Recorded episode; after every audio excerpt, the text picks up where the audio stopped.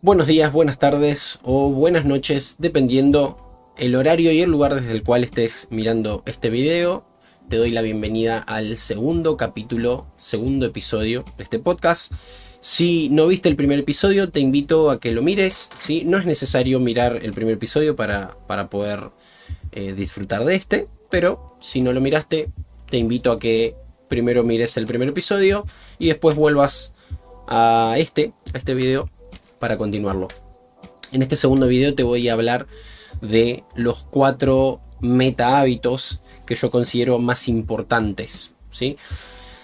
Y los considero más importantes porque creo que son la base de la construcción de los demás, de los demás hábitos que podemos llegar a, querer construir. Así que eh, elegí justamente los que me parecen la base de todos los demás y que nos pueden ayudar a facilitar la construcción de otros hábitos. Así que vamos a comenzar. Te comento, los cuatro hábitos de los, de los cuales te estoy hablando son básicamente el hábito del cuidado de la salud, el hábito del aprendizaje y del estudio, la comunicación. Cuando hablamos de comunicación siempre nos vamos a referir a, una comunicación efectiva, es decir, que, que logre llegar, logre hacer llegar el mensaje y la construcción de sistemas. Comenzando con el primer hábito, el hábito del cuidado de la salud, vamos a, a dividirlo en tres grandes en tres grandes grupos. Obviamente que la salud es uno de los temas que más me interesan y de los cuales seguramente a lo largo de los episodios del podcast hablemos mucho y seguramente tengamos algunos invitados para hacer algunas entrevistas, pero para no hacer demasiado largo este episodio, eh, lo dividí en tres, en tres pilares para, para poder acercarlo eh, en este video. Sí, esos tres pilares dentro de la salud van a ser la alimentación e hidratación, el descanso y el movimiento o la actividad física. ¿sí? Entonces, eh, casi todo lo que hagamos muy probablemente esté destinado a tener una mejor calidad de vida. Si yo seguramente estoy viendo estos, estos podcasts eh, para aprender a lograr nuevos hábitos, aprender a, a tener hábitos más saludables, por ejemplo, hábitos de mayor productividad, seguramente lo que estoy buscando justamente es tener una mejor calidad de vida. Entonces, justamente eh, en lo que me voy a enfocar es en mejorar mi salud. Entonces, ¿qué sentido tiene no tener una buena salud en este mismo momento? ¿sí? Si eso es en definitiva lo que estamos buscando. Eh, llevar una buena salud además nos permite tener más energía y por ende poder afrontar mejor los desafíos de la vida. Considero además que llevar una vida saludable es el desafío número uno del desarrollo personal y justamente lo que vamos a, hablar a lo largo de, todo el podcast eh, seguramente sean eh, formas de mejorar tu, tu desarrollo personal. Y si no puedo gestionar mi propio cuerpo, mi propia mente, ¿cómo podría dominar desafíos externos? ¿sí?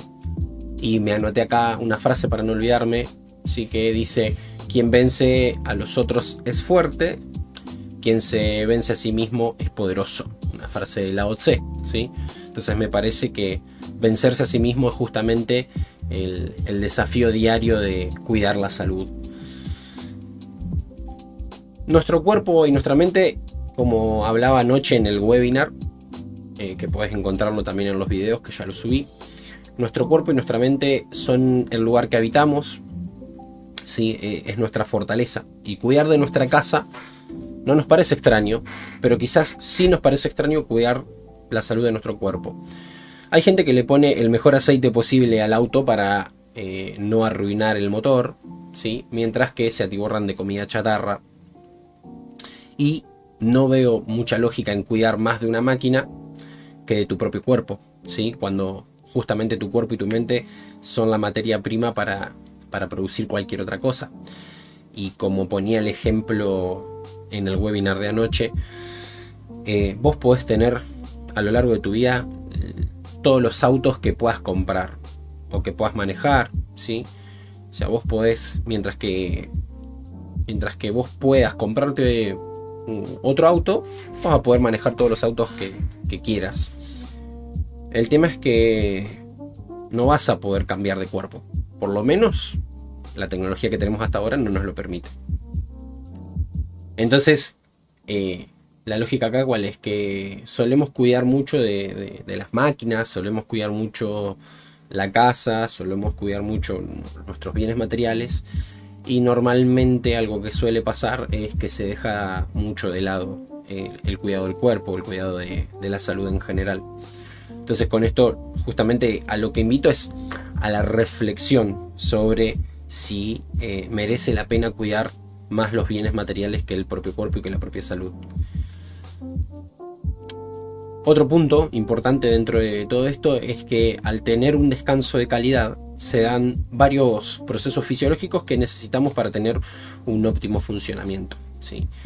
Cuando esto no sucede, nuestro tiempo de respuesta se ve disminuido, la capacidad de aprendizaje baja drásticamente, los niveles de energía se ven afectados negativamente y nos vemos muchos, mucho más eh, irritables. Esto nos hace que, todo nos cueste más y por ende se desperdicia la poca energía que, sea que estemos teniendo. Si es que esto se, conjuga con una mala alimentación, por ejemplo, ¿sí?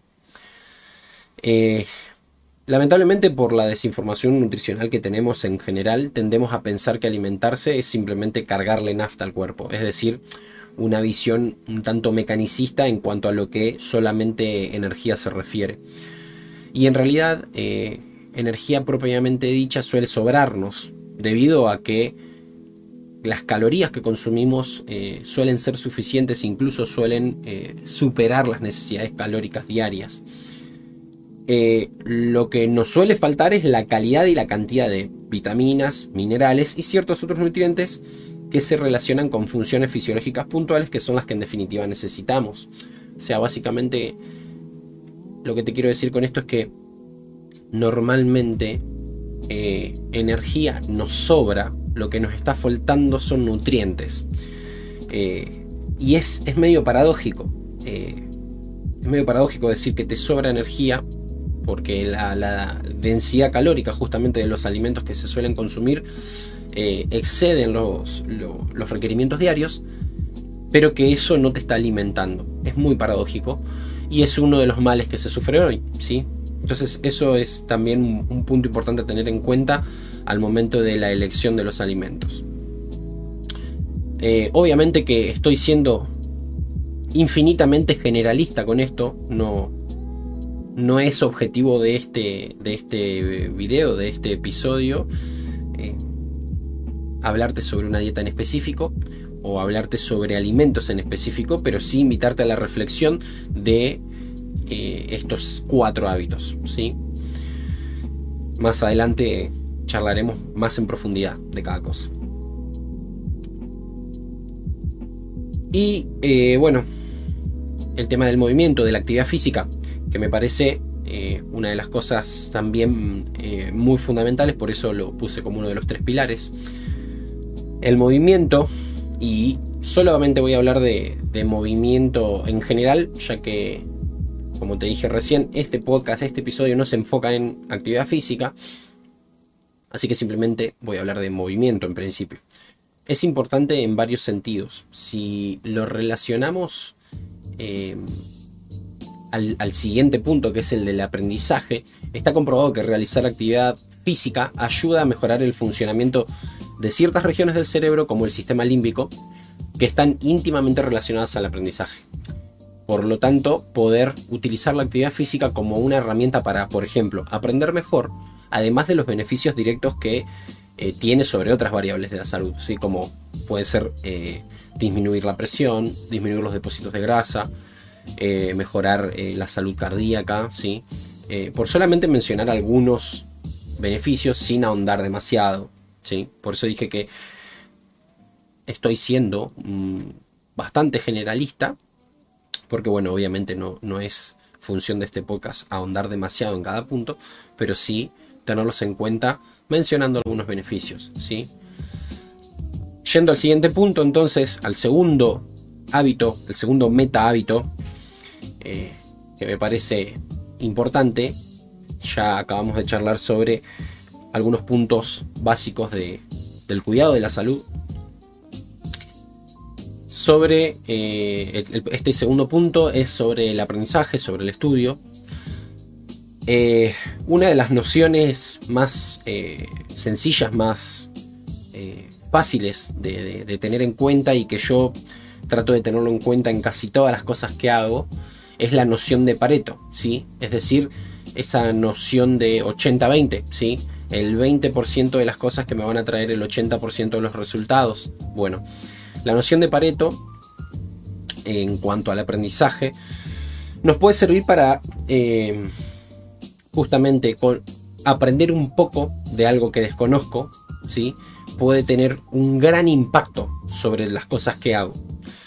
Normalmente cuando eh, yo ignoro por completo un campo, un campo de conocimiento, sea cual sea, em, al momento de aprender algo de ese campo, no necesito aprender demasiado para que el impacto que yo puedo tener eh, en mi vida o en mi trabajo o en mi estudio o en mis relaciones sea muy grande.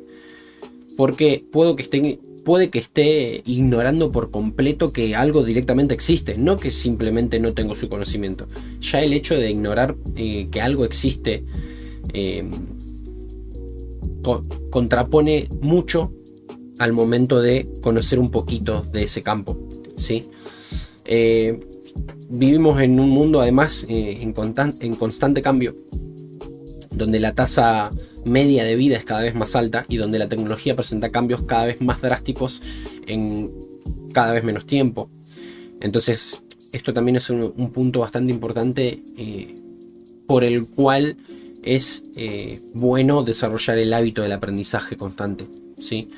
Eh, es muy probable que de acá a, algunas décadas las personas se vean en, no sé si la dificultad, pero sí en el desafío de eh, quizás cambiar de, carreras, de carreras me refiero a de campo de acción laboral, obviamente que también de estudio, eh, capaz, que, capaz que dos o tres veces en la vida, después de haber estudiado por completo una carrera y haberte dedicado 10 o 20 años a, un campo de, laboral y quizás eh, te veas casi con la obligación de cambiar de carrera muy probablemente de cambiar una carrera por completo diferente.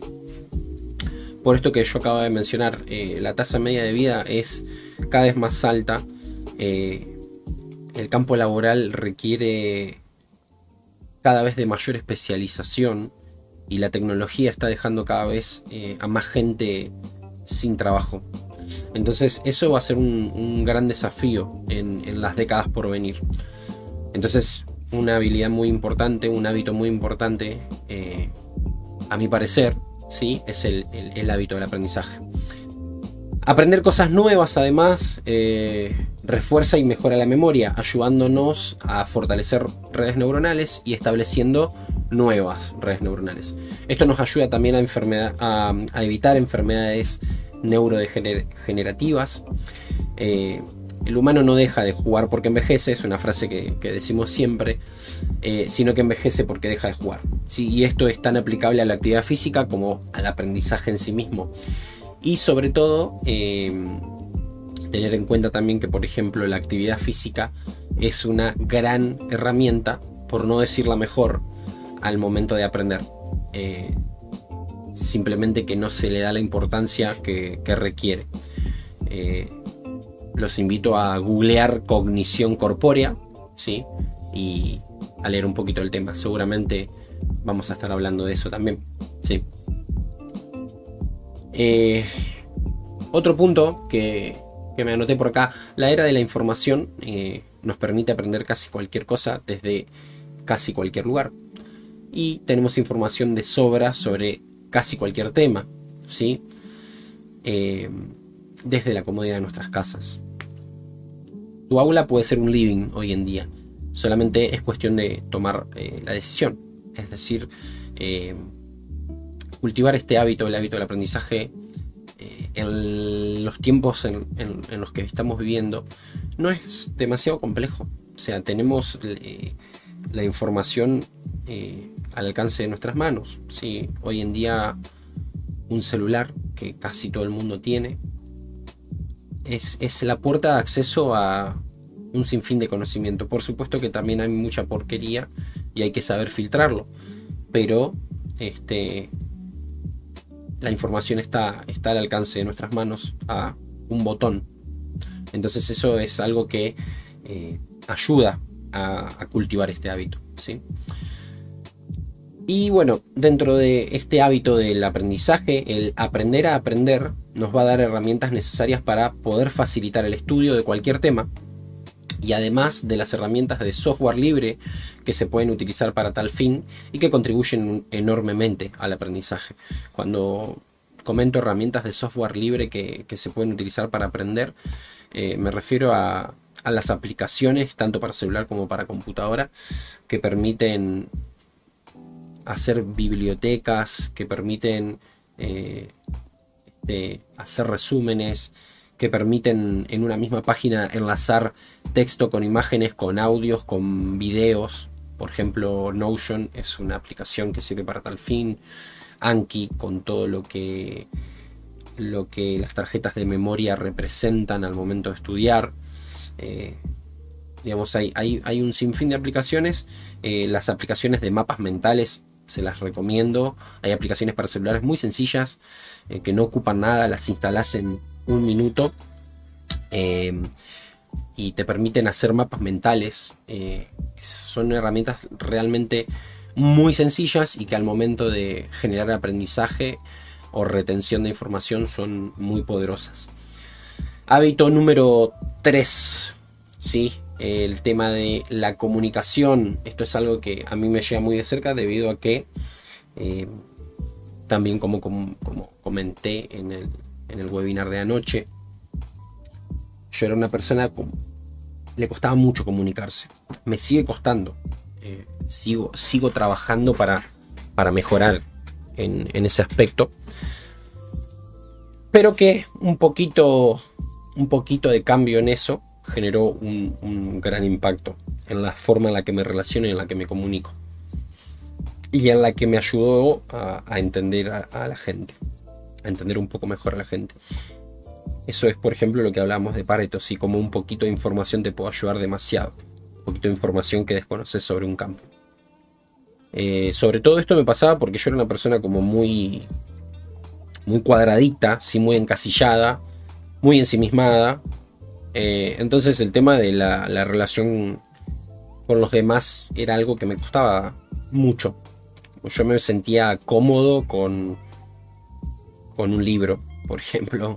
Eh, y bueno, relacionarme con la gente fue algo que, que me llevó su tiempo y que me sigue llevando tiempo porque creo que todavía me falta mucho por aprender del tema.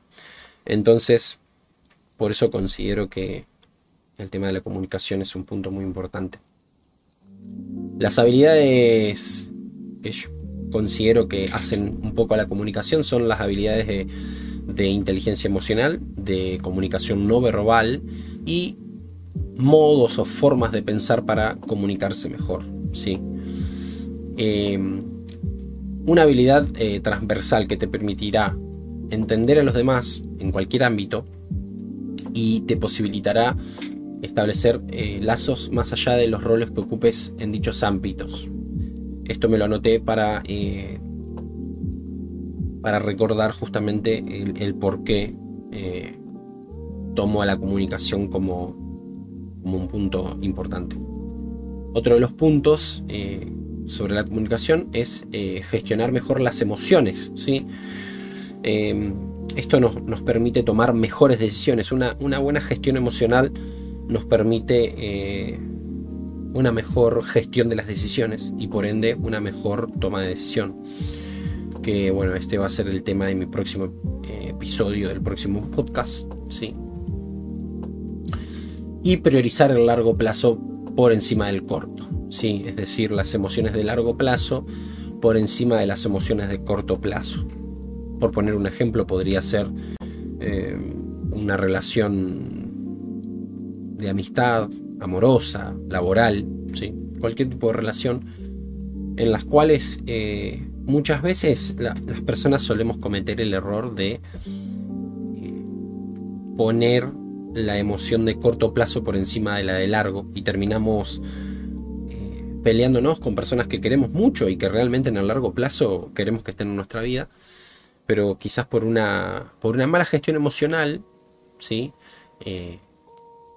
Terminamos este, comunicando erróneamente y eso pone justamente el corto plazo por encima del largo y solemos quizás romper relaciones eh, sin darnos cuenta a veces, sí. Eh, y bueno, obviamente algo que se cae de Maduro, que es para poder darte a entender mejor. Generalmente creemos que los demás eh, nos deben entender porque creemos que entienden las cosas de la, misma manera que las entendemos nosotros. Sin embargo, sus formas y sus maneras de ver el mundo condicionan la manera en la que entienden los mensajes. Por ende, aprender a comunicarse mejor nos permitirá evitar interpretaciones lejanas a las que queremos comunicar. ¿Sí? Básicamente, eh, entender que la comunicación no es eh, matemática.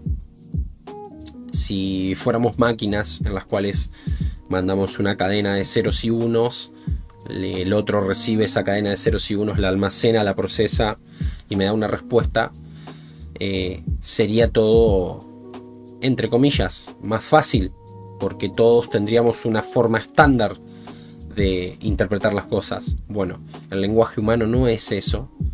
Y eh, así todo, si el lenguaje humano fuera eso, del otro lado hay una persona que interpreta ese mensaje en base a toda la historia personal, ¿sí? En base a su psiquis, en base a su experiencia, en base a sus emociones del momento y, eh, todo lo que eso conlleva y todo lo que eso representa y todo lo que eso genera.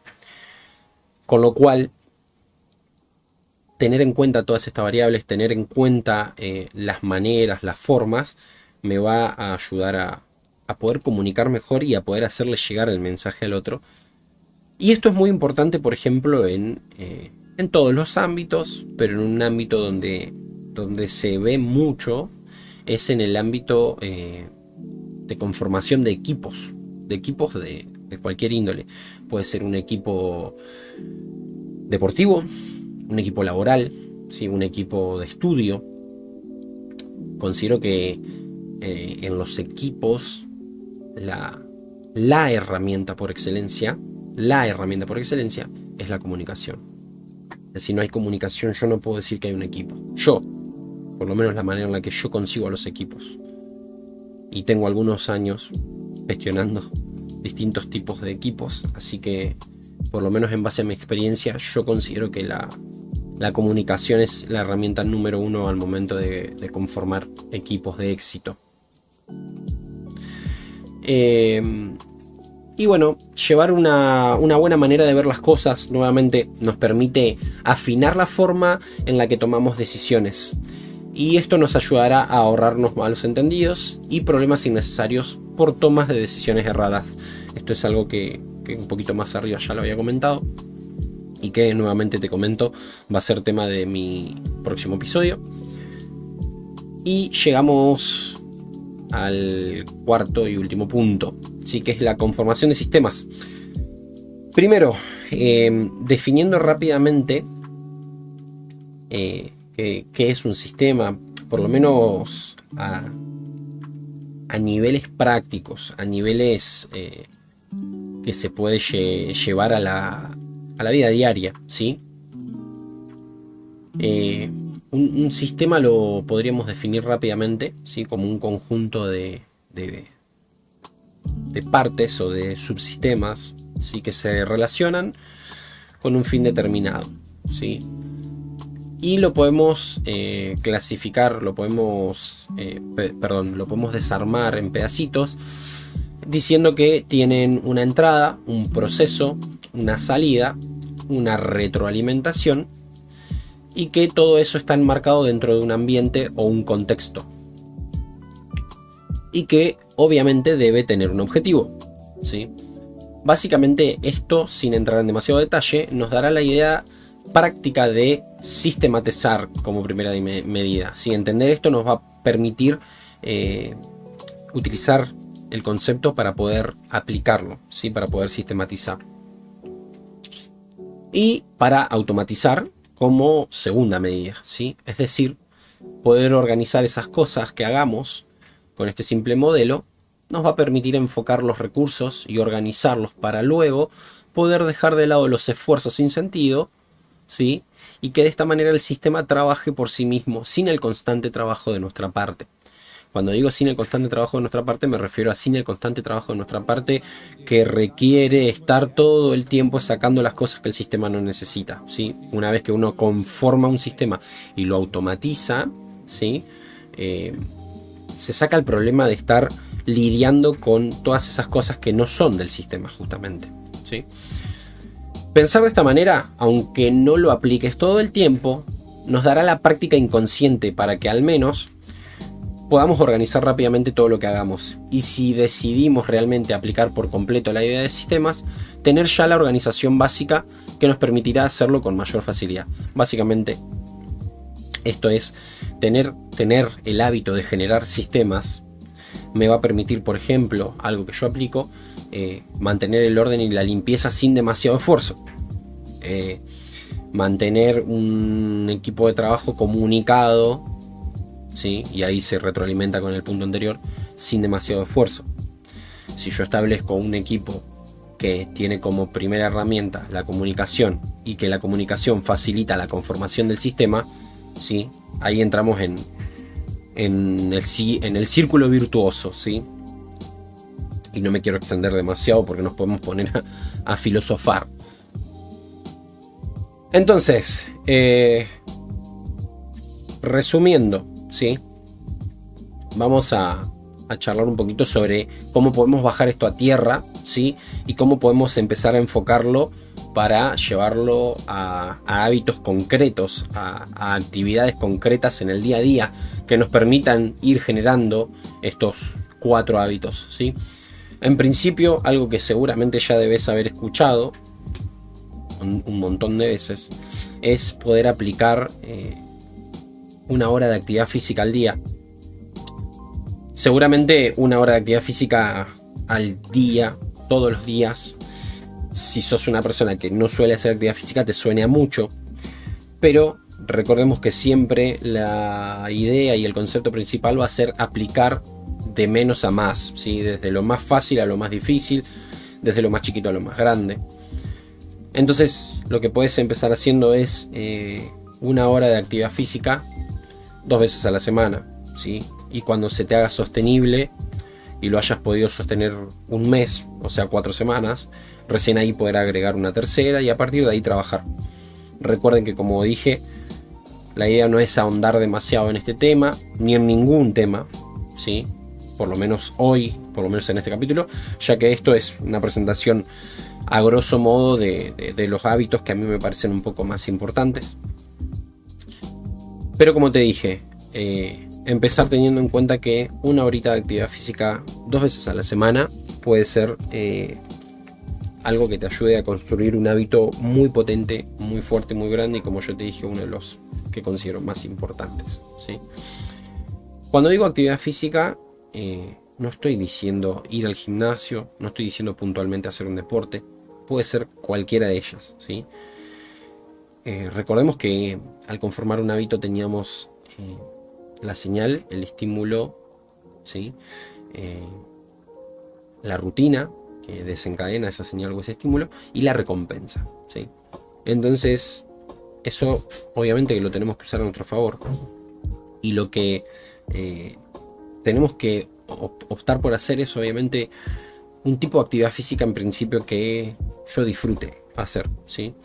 Entonces, eh, con esa idea de la recompensa, eh, empezar pensando primero qué, tipo de actividad física puedes elegir que te guste, que se te facilite eh, y que incluso, bueno, como hablamos en, el episodio anterior, que tengas cierta ayuda contextual, de ambiente y de grupo de amigos, ¿sí?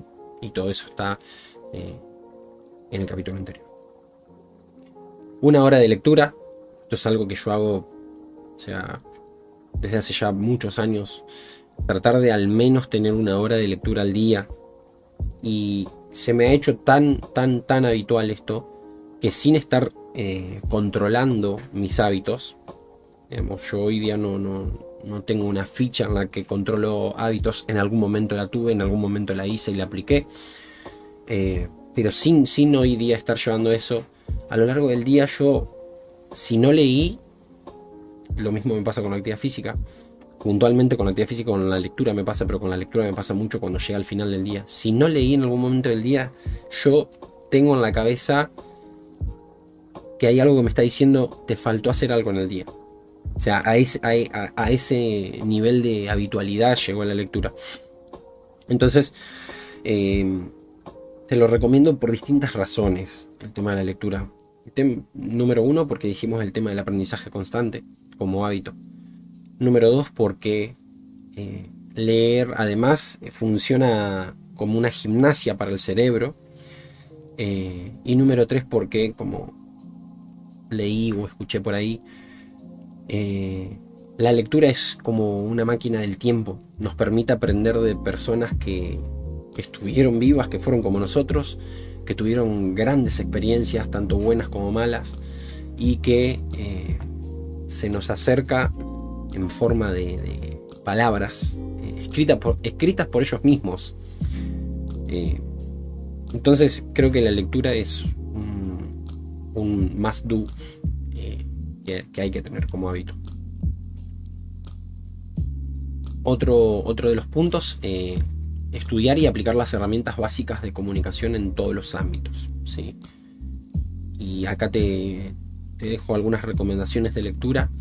Eh, comunicación de alta influencia es un libro de un argentino, no me acuerdo en este momento el nombre, pero Comunicación de alta influencia es un muy buen libro. Eh, inteligencia emocional. ¿sí? Ese es un libro súper recomendado. Eh, seguramente lo vas a escuchar o lo escuchaste nombrar un montón de veces. Eh, Triple Focus, también del mismo autor, Daniel Goleman, el mismo autor de Inteligencia Emocional. Pensamiento lateral de Eduard de Bono. Y Seis sombreros para pensar, también de Eduard de Bono. ¿sí? Eso por nombrar algunos todos muy recomendables. estos te los recomiendo porque yo los, he leído.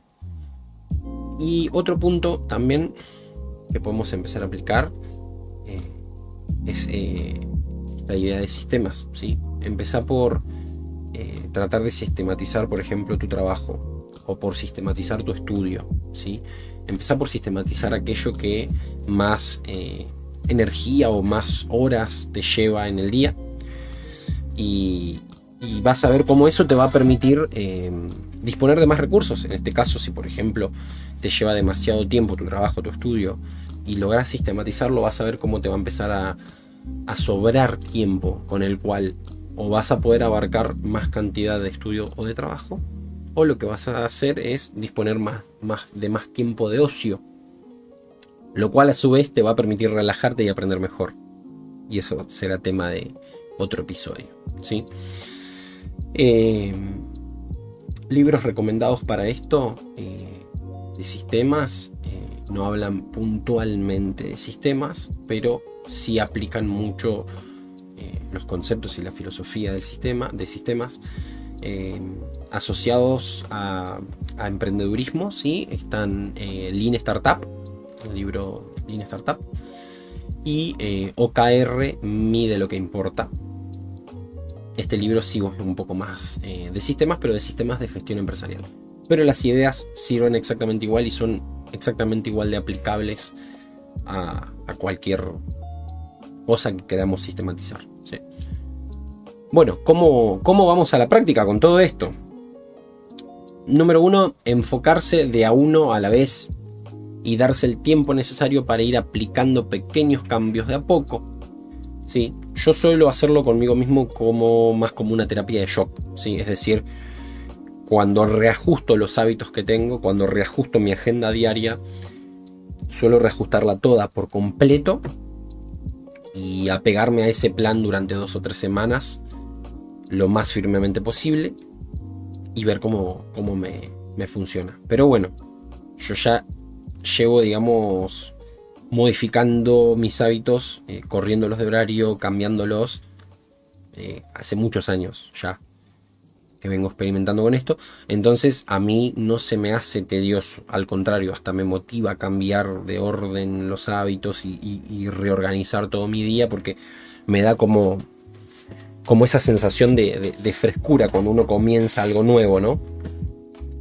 Pero para el que no tiene quizás eh, experiencia experimentando consigo mismo, con sus tiempos, con sus tareas, con sus trabajos, lo que, recomiendo es comenzar de a un hábito por vez y de a un cambio por vez y que esos cambios sean a su vez muy pequeños, muy progresivos e ir iterando sobre eso, si es decir, em, corrigiendo sobre eso y em, comparándolo con el punto al que quiero llegar, si en dónde estoy, a dónde quiero llegar, qué pequeña cosita puedo agregar sobre esto para acercarme más. ¿sí? Eh, como punto número 2 de clave práctica para, empezar a aplicar, establecer rutinas asociadas a momentos y contextos que faciliten la ejecución. Establecer rutinas asociadas a momentos y contextos que faciliten su ejecución. ¿Sí? Puede ser em, hacer actividad física mm, antes del desayuno entonces yo lo que voy a estar haciendo ahí, por ejemplo, va a ser asociar el desayuno eh, a una recompensa, eh, que es la recompensa de haber hecho actividad física. Eh, entonces asociarlo a, un contexto. ¿sí? Asociar a un contexto también podría ser... Em, yo tengo, bueno, ayer hablábamos del tema de un ejemplo de ir al gimnasio. Si quiero empezar a ir al gimnasio, asociar el, ir a un gimnasio con eh, el trabajo. Entonces inmediatamente vuelvo del trabajo, no hago nada, voy directamente al gimnasio. Entonces asocio el contexto de salir del trabajo con ir a entrenar. Y podemos dar un, sinfín de ejemplos, ¿sí? Pero, repito, establecer una rutina asociada a un momento o a un contexto que facilite su ejecución, ¿sí? Punto número 3 ordenar de más difícil a más fácil a lo largo del día. ¿sí? A medida que voy adquiriendo hábitos, lo ideal sería poner los hábitos más difíciles o que más me cuestan al principio del día. Entonces a medida que voy este, cayendo a nivel energético a lo largo del día, me voy acercando hacia los hábitos eh, más sencillos, más fáciles y justamente se me va a hacer cuesta abajo el día. En lugar de hacerlo al revés. ¿sí? Si yo, por ejemplo, soy una persona que tiene muy poca regularidad con la actividad física y hago la actividad física como última tarea de mi día, es muy probable que no lo pueda sostener en el largo plazo. ¿sí? Así que con esto hemos expuesto todo lo de hoy, ¿sí? estos cuatro meta hábitos que te recomiendo, eh, que te recomiendo comenzar a aplicar este, si te gusta este tipo de contenido, eh, te pido que me ayudes compartiendo. Suscríbete al canal, que también me ayuda a visibilizar el contenido y a, seguir animándome a grabar estos, podcasts. También te dejo que te pido que me dejes tus comentarios acá abajo sobre eh, de qué te gustaría que hable, qué te gustaría agregar, si te parece que en este video faltó algo, déjame todos los comentarios que quieras. También te invito a que me sigas en mi Instagram, seguramente te lo voy a dejar acá en la descripción del video. Y en mi Instagram vas a encontrar mi Linktree con el resto de mis redes sociales. Así te puedes enterar cuando subo contenido de valor y cuando voy subiendo los distintos episodios del podcast. ¿sí? Así que una vez más, te agradezco por haber llegado hasta acá. Espero que te conectes a ver eh, los próximos episodios y te mando un fuerte abrazo. Te saluda David Sangali.